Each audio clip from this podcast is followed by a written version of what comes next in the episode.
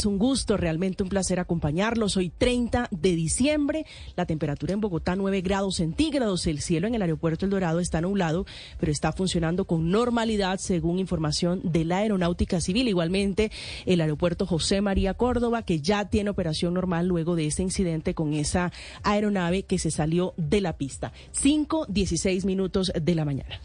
Vamos ahora con el ojo de la noche. Las fuertes lluvias que se registraron en Bogotá en las últimas horas trajeron consigo una fuerte granizada. El barrio Altamira, en la localidad de San Cristóbal, al sur de la ciudad, fue uno de los más afectados. Los habitantes pasaron la noche sacando agua y hielo de las casas y en calles de la zona. Vamos con el ojo de la noche con Oscar Rosas.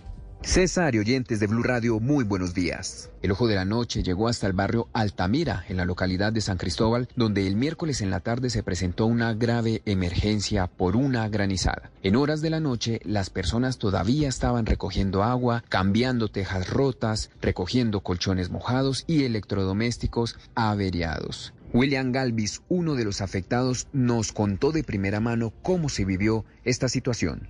Empezaron a caer unas, unos granizos como un ping-pong de grandes, comenzaron a romper las tejas, se inundó por dentro la casa, los baños se rompieron las tejas, el PVC se cayó de la cocina. Se vio terrible porque hacía mucho tiempo desde la avalancha que pasó por acá, nunca ha pasado algo así de grave. Y bajando de la parte alta del sur de la capital, nos encontramos con un fuerte accidente en la carrera 30 con calle 40A. Allí, un motociclista aparentemente chocó con un separador y perdió la vida. Por supuesto, el trancón se extendió durante varios minutos mientras se realizaba el levantamiento. Las autoridades hacen un llamado para que la gente no se confíe en esta época, aunque se vea la sola, hay que manejar con responsabilidad. Soy Oscar Rosas y este fue el informe del Ojo de la Noche para Blue Radio.